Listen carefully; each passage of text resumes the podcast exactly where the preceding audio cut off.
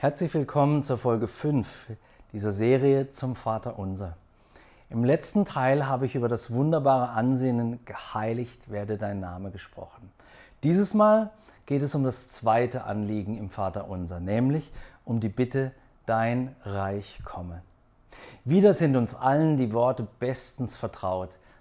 Aber stell dir einmal folgende Situation vor. Du sitzt mit einer Gruppe von Freunden zusammen und ihr sprecht über das Vaterunser. Dann stellt jemand die Frage, was eigentlich ist das Reich Gottes?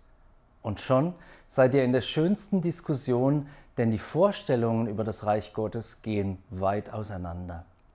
Während die einen sicher sind, dass das Reich Gottes schon gekommen ist, sagen die Zweiten, dass man in dem Falle ja gar nicht mehr um sein Kommen beten müsste. Dann klinken sich die Dritten in den Austausch ein und erklären, dass das Reich Gottes mit dem Himmel gleichzusetzen ist. Nein, nein, erhebt dann die vierte Fraktion das Wort und sagt, das Reich Gottes ist in uns. Jetzt stell dir vor, dass diese Gruppe gemeinsam das Vaterunser betet. Spätestens bei der Bitte, dein Reich komme, herrscht dann möglicherweise eine große Unklarheit darüber, was eigentlich das Reich Gottes ist und wofür man da eigentlich betet. Selbst unter Theologen, die sich sozusagen Tag und Nacht mit der Bibel beschäftigen, gibt es zu der Frage, was eigentlich das Reich Gottes genau ist, unterschiedliche Meinungen. Im Folgenden möchte ich versuchen zu beleuchten, was das Reich Gottes ist. Auch mir wird es nicht gelingen, dies umfassend zu erklären, denn tatsächlich ist es kein Reich, das man sozusagen anfassen könnte. Dennoch ist es sehr real. Und du bist als Christ einer seiner Bürger, Abgesandten und Repräsentanten.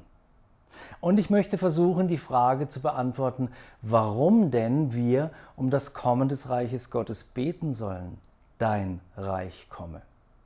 Die Botschaft vom Reich Gottes ist ein Thema, über das Jesus Christus immer und immer wieder gesprochen und das einen zentralen Platz in seiner Verkündigung eingenommen hat.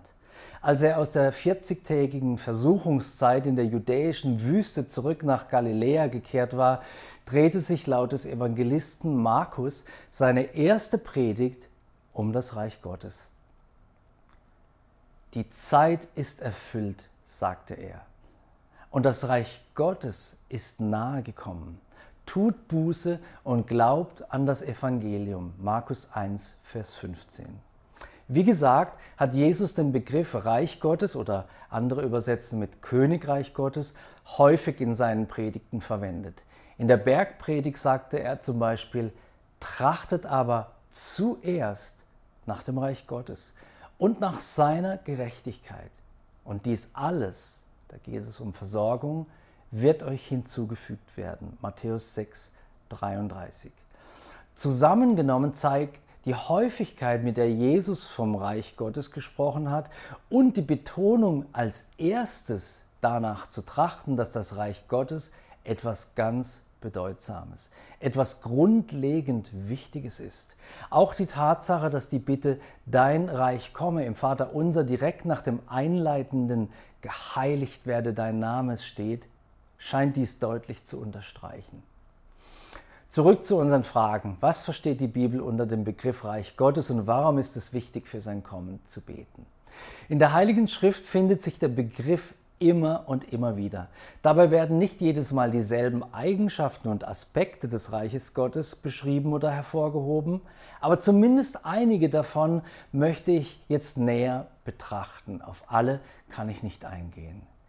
Diese wenigen geben uns ein etwas klareres Bild vom Reich Gottes und helfen uns beim Beten um dessen Kommen. Erstens, Jesus stellt das Reich Gottes in seinen Predigten als geistliche Realität dar, die in der gegenwärtigen Welt bereits existiert, aber zugleich auch als eine Realität, die erst in der Zukunft vollkommen sich zeigen wird. Für das Reich Gottes gilt also, es ist nahe gekommen, aber noch nicht in seiner ganzen Fülle da. Es ist nicht mit einem Schlag gekommen, sondern beginnt sehr klein in einem unbedeutenden Dorf namens Bethlehem, in dem Jesus geboren wird. Das Element des sich immer weiter ausbreitenden, größer werdenden Reiches Gottes bestätigt beispielsweise Jesu Gleichnis vom Senfkorn, das schließlich zu einem großen Baum heranwächst oder das Gleichnis vom Sauerteig, der schließlich allen Teig durchsäuert. Beide Gleichnisse stehen in Matthäus 13 bzw. Lukas 13. Diese Aussagen zeigen, das Reich Gottes ist ein wachsendes, größer werdendes, expandierendes Reich. Und auch bei der Ausbreitung des Reiches Gottes ist es wieder so, dass Gott in eine Partnerschaft mit uns Menschen tritt. Er lässt es nicht vom Himmel plumpsen, sondern legt die Fundamente des Reiches und arbeitet dann mit uns zusammen an seinem Aufbau dein Reich komme. Unser Teil besteht neben unserer Lebensführung darin, dass wir beten. Gebet ist das mächtigste partnerschaftliche Tool, das Gott uns gegeben hat.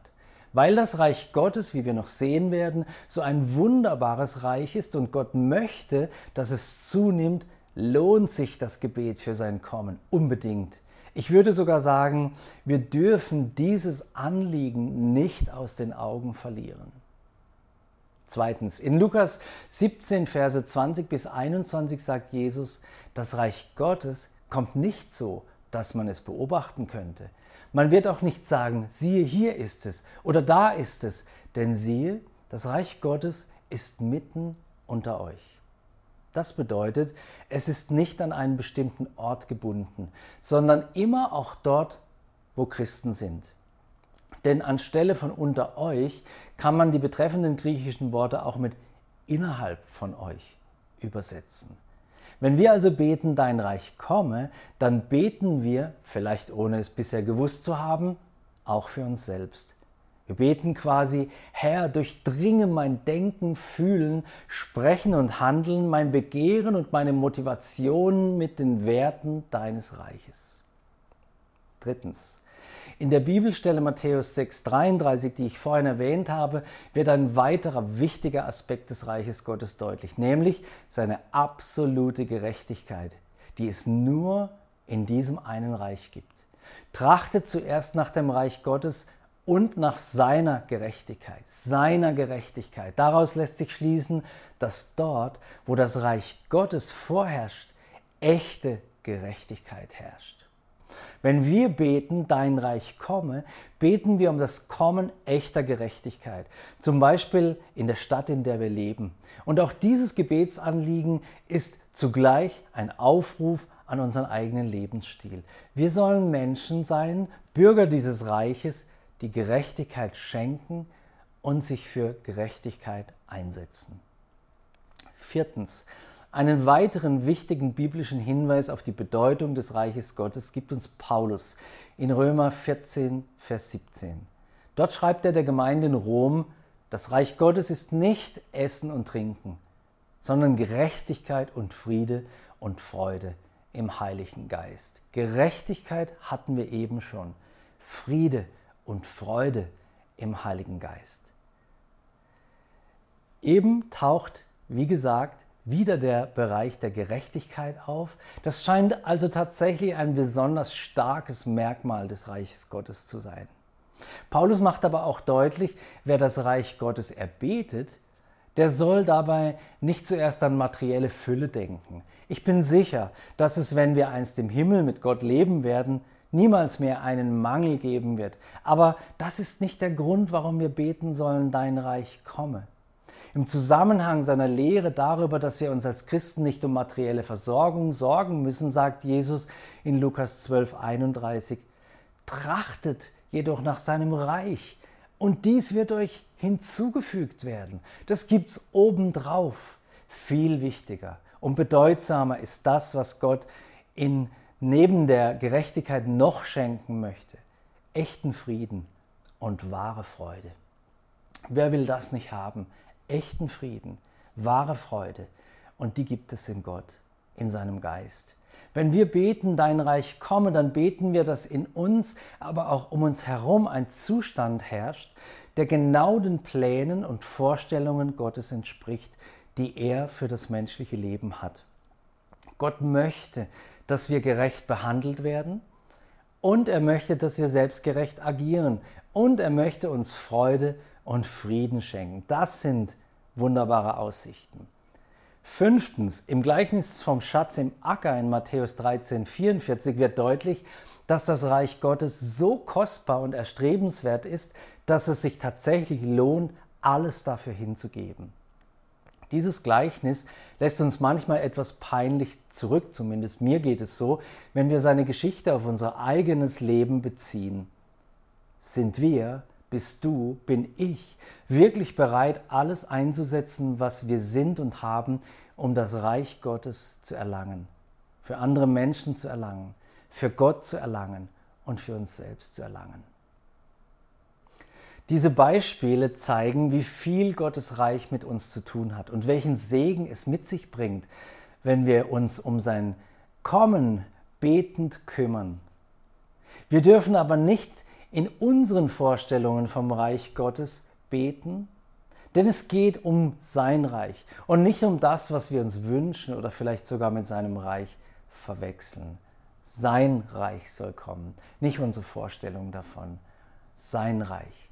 Selbst wenn wir nicht genau sagen können, was das Reich Gottes umfasst und wie es wohl einmal sein wird, wenn es in seiner Fülle kommt, eines ist sicher. Es ist das Reich eines herrlichen Königs und zugleich eines Vaters, der uns liebt. Es ist ein wunderbares Reich, das sich lohnt zu erbeten. Wenn wir beten, dein Reich komme, dann bringen wir damit unsere große Sehnsucht zum Ausdruck, dass Gottes Herrschaft sichtbar hereinbricht und er als einziges Wesen, das gut zu nennen ist, unsere menschlichen Geschicke lenkt. Wenn wir beten, dein Reich komme, beten wir gleichzeitig um eine Beendigung der Auswirkungen einer gefallenen Menschheit. Wenn wir beten, dein Reich komme, beten wir um das Kommen des großen Hochzeitsfestes, bei dem das Lamm Gottes seine Braut heiraten wird. Alle unsere Anliegen finden ihre Erfüllung in diesem einen großen Anliegen. Denn wenn Gottes Reich kommt, hören alle Leiden und Kämpfe auf. Zudem bedeutet die Bitte um das Kommen des Reiches Gottes auch, dass wir uns mit seinem Anliegen eins machen so viele Menschen wie möglich errettet zu sehen. Dein Reich, Vater, soll kommen. Ich bete, Gott, dass dein Reich kommt in den Herzen der Hörer und Zuschauer und ich bete, dass dein Reich kommt um uns herum. Herr, wir wollen Menschen sein, die dein Reich erbeten und mit dir gemeinsam bauen. Amen.